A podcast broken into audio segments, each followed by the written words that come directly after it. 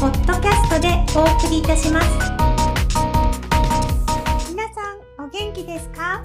ピアニストの佐藤春日です。今週も先週に引き続き素敵な二人に来ていただいています。そして株式会社クリックリバーシャプロデューサーの加藤です。よろしくお願いします。さてはるちゃん先週ねお二方にベストオブミスとは、ね、美しさの秘訣とはみたいなことを聞いたけど、はい、今週はさらにもうちょっといろいろ深掘りしてみたいと思うんですが、あのお二方とも受賞者ということなんですけど受賞した後ってベスト・オブ・ミスを受賞した人ってどういうことをやってらっしゃるんですか？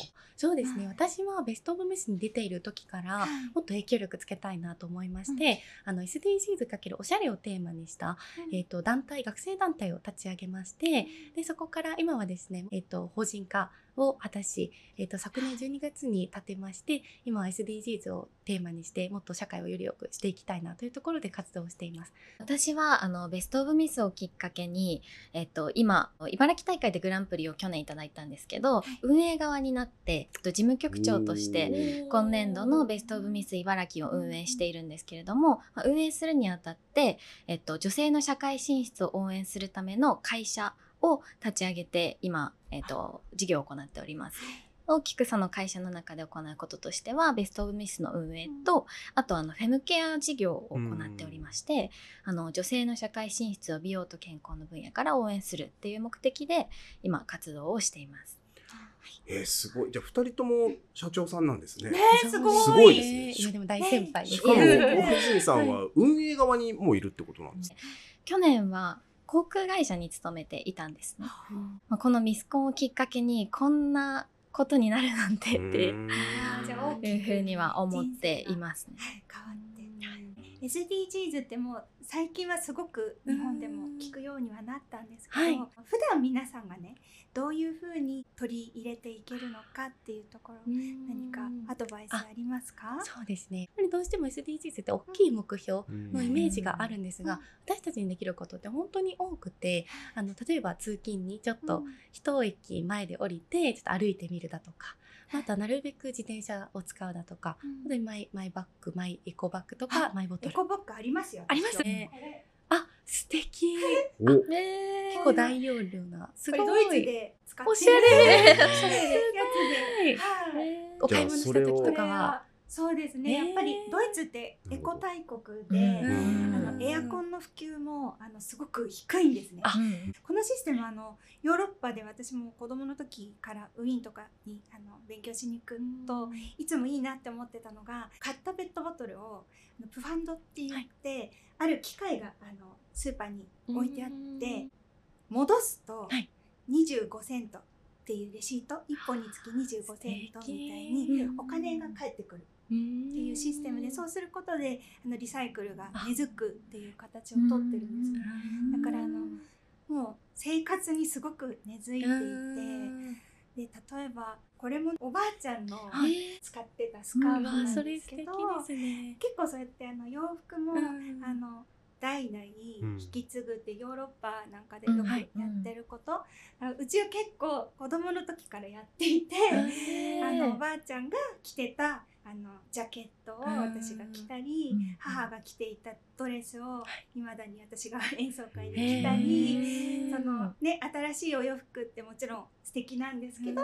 そういう代々あのお洋服を引き継いでつながってますよね。つながることかもしれないですね。そうなんですよね。一つのものをずっと使うっていうのは、やっぱり本当非常大切なことですよね。ちなみにそのベストオブミスを受賞後も、やっぱりお二方はその美しさみたいなものっていうのは、多分キープなんかしなきゃいけないじゃないですか、はい、食べ物ってちなみにみんなすごく興味があるというか分かりやすいと思うんですけど、はい、なんか意識して食べてるものとかってあったりしますそうですね。私本当にサラダが大好きであの本当青物とかサラダは結構基本的に食べたりと卵チーズ牛乳アーモンドと豆腐納豆もずく酢ここら辺が結構いつも食べてるものですね。どうですか？食事の面だと私もタンパク質をあの積極的に摂取するようには気をつけているのと、うん、その吸収率を良くするためにサプリメントで例えばアミノ酸を取ったりだとかは、えーと、気をつけています。うん、ただあのあまり私としてはその我慢しすぎることっていうのはストレスになるし、あまり良くないという考え方なので、あの食べたい時には食べる。その代わりに運動するっていうのを心がけています。ジムっていうのは2人はどのくらい行くもんなんですか？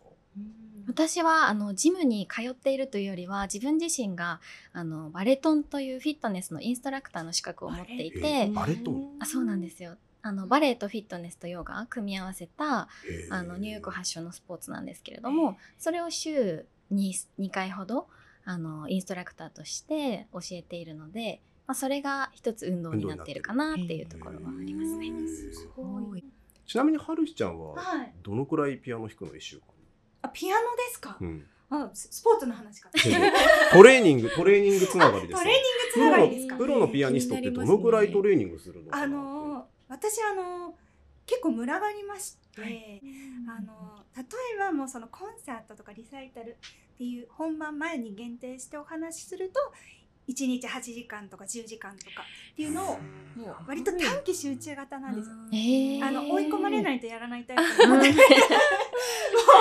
あの割とそういう感じでただもうあのやればやるほど出てくる世界なんですよね。もっとまだまだまだまだっていうの見えてきちゃうのでそうするとやっぱり本番前っていうのはそのぐらい毎日10時間とかっていうのをやっても足りないかっていうぐらいです。ね。10時間ピアノ弾くってすごいね。まあ、結構だからそういう意味でアスリート並みの体力と集中力っていうのはあの必要だとは思います。はいなんかピアニストの人ってその今いわば指が商売道具じゃない、はい、なんかこの手手とか指のケアとかしないことって何かあったりするの？しないこと。例えば包丁持たないとかあなんかそれは、うん、多分皆さんそれぞれ違うと思うんですけど、うん、私は何一つそういうものがなくて、学生時代もあのドッジボールとか、うん、あの率先してやっていって担任の先生に褒められるっていう、えー、で彼女を突き指して、レッスンで「先生左手今日弾けません」みたいな感じであの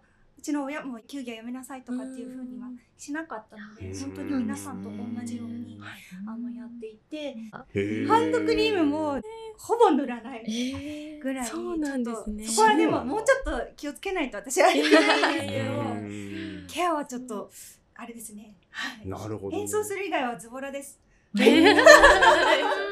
手のタレントさんだと指鳴らさないとかさ、そういうのなんかあったりするのよ。そういうのも全くないの？普通に。あ、私ですそうそうそうそうないです、ないです。あ、ないの？大丈夫？よ。だって今さ、手さ、やっちゃったら、だって大変もちろんね、そのなんか怪我をするとか、そういうことはね、しちゃいけないんですけど、ただもう興味が演奏することにしかないんですよ。もうね音楽のことだけ考えて生きてたいタイプなんですよ私。なんかかっこいいな、青春だからなんかちょっと、そういう他のところはちょっと、やっぱり女子力っていう意味ではちょっと、なかなかあの、たくさん、はい、勉強になってます。今日ですね、お二方に質問がツイッター経由で来てるんですけれども、えっと、姿勢が悪いのがコンプレックスです。えっと、何か姿勢が良くなる座り方や立ち方とかがあったら教えてください。壁立ちっていうのをレッスンの初めにやるんですけども、それが一番効果的で分かりやすいやり方かなとは思います。壁立ちっていうのがあるんですか？壁に、そうなんですよ。あの、頭と、えっと、かかととすべて、体の背面を壁に預けて、肩も前に入ってるとつかないじゃないですか、うんうん、壁に。これを後ろに引いたりだとか顎を引いてっていう壁立ちっていうのを初めに行うんですけどずっと10分ぐらいずっとお腹に力入れて立ってたりとか片足立ちとか。10分？やりますね。やってました。10分も？はい。わかりやすいから皆さん取り入れやすいですね。そうですね。一般の方もできるかなと思います、道具もなくてはい、ありがとうございます。朝起きてまずすることは何ですか？難しい。でも光を浴びるっていうところですかね。太陽の光浴びてなんか自然を存分に感じるっていうところは結構やってるかもしれないです。大泉さんは？私はストレッチなんですけれども特に肩甲骨を動かすことを意識してやってます。どんな、こうあの簡単にこうやって腕を回すだけなんですけれども肩甲骨ってあの上半身の血流を巡らせるポンプの役割があるので、まずはあのしっかり血流を巡らせて朝から頑張ろうっていう気持ちに持っていきます。はい。ちなみに佐藤春日は？野菜ジュースを飲みます。うんえ？ー、大事ですね。や やっと普通っぽいのが来たの。でもこれあれなんですけどおばあちゃんの代から続くはい野菜スムージーで、おばあちゃんがもうジンマシンを出しながら、いろんなお野菜を自分で入れて何が体にいいかっていうのであの作り出したスムージーがあって、えーそれをあのね。母も子供の時から飲んではい育って、母は私にそれを子供の時からえーそうなんですね。で私もドイツに行って最初に買った家電があのミキサーえー、すごい。それぐらいちょっともう欠かせない。欠かせない。もうちっちゃい時から。なるほど。はい、やー飲んでます。ごい。やっとちょっと女子っぽいすごい。一番一番一番素晴らしいと思います。ね光を浴びる肩甲骨を回す野菜ってやっぱりね、やっと、やっとこう来たよ。トレーニングを休みたくなるときにサボらない秘訣があったら教えてください。なんか私は携帯画面、携帯のあのホーム画面をうん。尊敬するあの方の写真を載せとくんですね。ローラとかでなりたいなって思うので。大泉さんどうですか？私は、うんなんかジムに行くよりもこう有酸素をメインにやることが多いんですけどあのどうしてもこうジムに行ってこう走るっていうよりも私が工夫してるのは駅を10個分ぐらい歩くとか。いや10あの個大会前はやってました。大会前はやってました。今はそんなに10個も歩かないですけど、やっぱ一回降りたら乗らないんですよね。自分の、じ私だけかもしれないんですけど、ここで諦めたら、なんか、ね、目的達成できないっていううんマインドになるので、精神力がすごい。10個分はすごいです歩いね。てました。ねそれはね。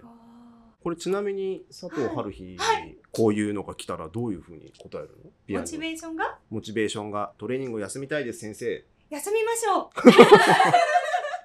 あ、もう休みたい時は休んでしまう。はい。ん。あのお散歩行ったりね。あのこう別のことでリフレッシュしてうんうんっていうのが無理にねやらなくていいと思います。確かに。はい、なるほどね。はい。うん。なんかやっぱり人間だから、あのいろんなね気分の浮き沈みっていうのはあると思うので、であの無理にねやらなきゃっていう風にやってもあまりいい練習にならないんじゃないかな。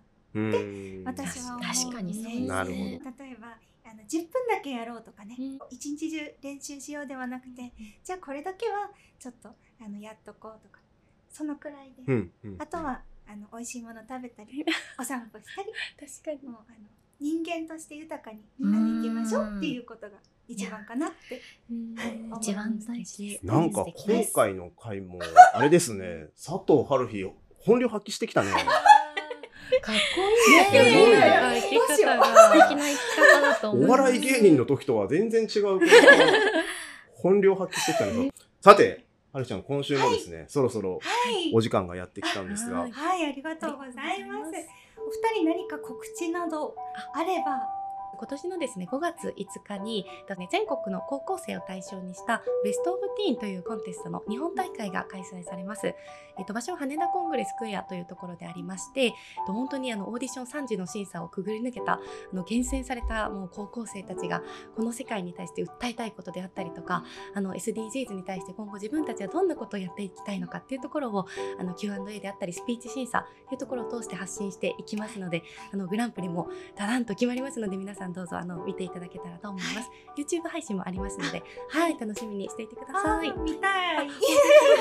応援 してますありがとうございます。とベスト・オブ・ミス茨城の大会が、えっと、3月18日につくば市のリアステージつ、えっと、つくばという結婚式場で行われます。総勢100名ほどの書類審査からあの選出されたファイナリスト13名が、えっと、3月18日に舞台に立ちます。